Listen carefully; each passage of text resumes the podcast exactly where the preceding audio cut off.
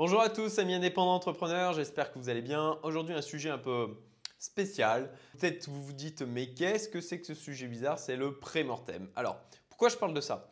Parce que dernièrement, lors d'une session d'accompagnement et de conseil avec euh, mon ami Renald Stevens, eh ben, on, travaillait en fait sur, ensemble sur les, stratégies marketing et, business plan de Youmento.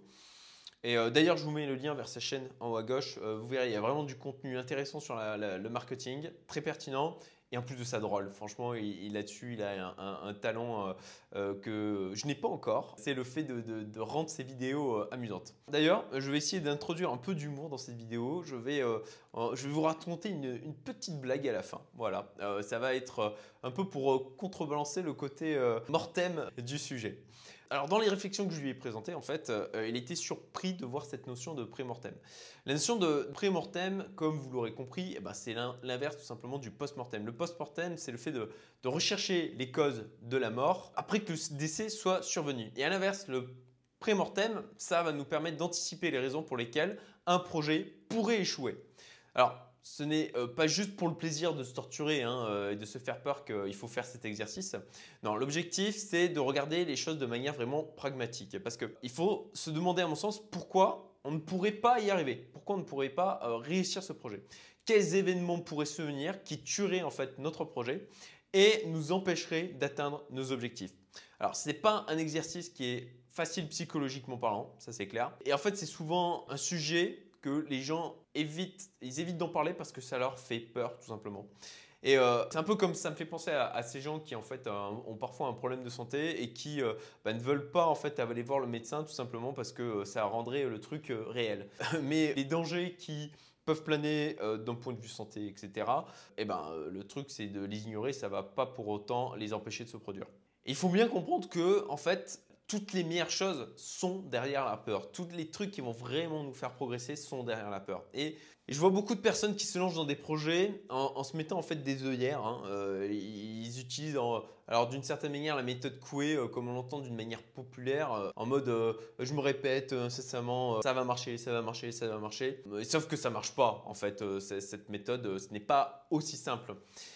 Il faut bien donc se demander ok bah, qu'est-ce qui va qui pourrait empêcher mon projet de réussir. Donc il faut chercher les causes intrinsèques et extrinsèques qui peuvent entraîner un échec. Et quand je dis intrinsèque, en clair, c'est de se regarder dans le miroir et de se demander bah, quel drap faire, quels défauts on a en nous.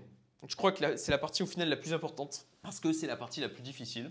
C'est aussi celle sur laquelle on a aussi euh, le plus de levier. Cherchez d'abord en nous ce qui peut provoquer en fait un échec. Et donc après avoir cherché en nous ce qui peut provoquer un échec, ben, bien sûr, il y a toutes les innombrables variables externes euh, qui représentent elles aussi un danger. Alors, voici des exemples en fait de questions que vous pouvez euh, vous poser pour pouvoir euh, faire ce travail.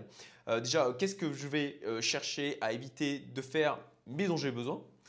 Quelles compétences personnelles vont me manquer? Quels défauts chez moi représentent mon plus gros frein? Quels sont les plus gros risques qui peuvent survenir? Ou ai-je découvert des zones d'ombre dans mes projets précédents qui ont été des problèmes? Voilà, ça c'est quelques exemples. Bien sûr, il peut y en avoir des tas d'autres, ça va dépendre aussi de votre projet. Mais voici des exemples de questions que vous pouvez vous poser. Alors, maintenant vous avez identifié euh, les points importants qui peuvent faire échouer votre projet, il s'agit donc de définir ce sur quoi vous pouvez en fait agir. Le reste, il faut juste accepter le fait qu'il y ait de l'incertitude autour. Ça fait partie de votre boulot en tant qu'indépendant entrepreneur. Et d'ailleurs, je vous mets une petite, euh, une petite image par rapport à ça qui euh, permet de relativiser sur, OK, en clair, est-ce que j'ai un problème? Oui. Est-ce que je peux faire quelque chose à propos de ça? Oui. Alors, pourquoi s'inquiéter? Est-ce que je peux faire quelque chose à propos de ça? Non. Alors, pourquoi s'inquiéter? Est-ce que j'ai un problème dans la vie? Non. Bah alors pourquoi s'inquiéter? C'est vraiment moi un truc que je revois assez régulièrement. Du coup, je vous mets l'image euh, tout simplement bah, en lien déjà euh, dans la description et puis euh, ici déjà dans la vidéo. Mais voilà, vraiment je vous invite à, y revenir régulièrement. Je trouve ça extrêmement apaisant. Donc, définissez, comme je disais, les probabilités pour chaque risque. Ceci va vous permettre de choisir les efforts que vous allez produire pour l'éviter. Parce que je vois trop de gens aujourd'hui euh, faire des efforts qui sont complètement démesurés pour des risques qui ont des probabilités ultra faibles de survenir. Ça me fait un peu euh, penser à tous les collapsologues qui, euh, bah, pour le risque ultra faible qu'une fin du monde puisse survenir, ouais, effectivement, c'est quelque chose qui pourrait arriver, mais à mon sens, le, risque est tellement faible que est-ce qu'il faut calquer toute sa vie là-dessus? À vous de juger. C'est là, donc, euh, ben, après, c'est la différence entre, entre quelqu'un de pessimiste et, un, pour moi ce qu'on appelle un, réaliste optimiste, hein, tout simplement. Donc, définissez les stratégies d'évitement que vous pouvez mettre en place par rapport à tous les problèmes, bien sûr, que vous avez identifiés. L'objectif, c'est euh, pas juste de vous torturer, encore une fois, mais c'est de, de, vous mettre en face des problématiques qui peuvent survenir et, ben, et de vous dire, bon, bah, ok, ben, ça, qu'est-ce que je fais Soit pour éviter que ça survienne, ou si ça survient et que, euh, parce que je n'ai pas la capacité de maîtriser, comment je vais réagir euh, dans le cas où ça arrive.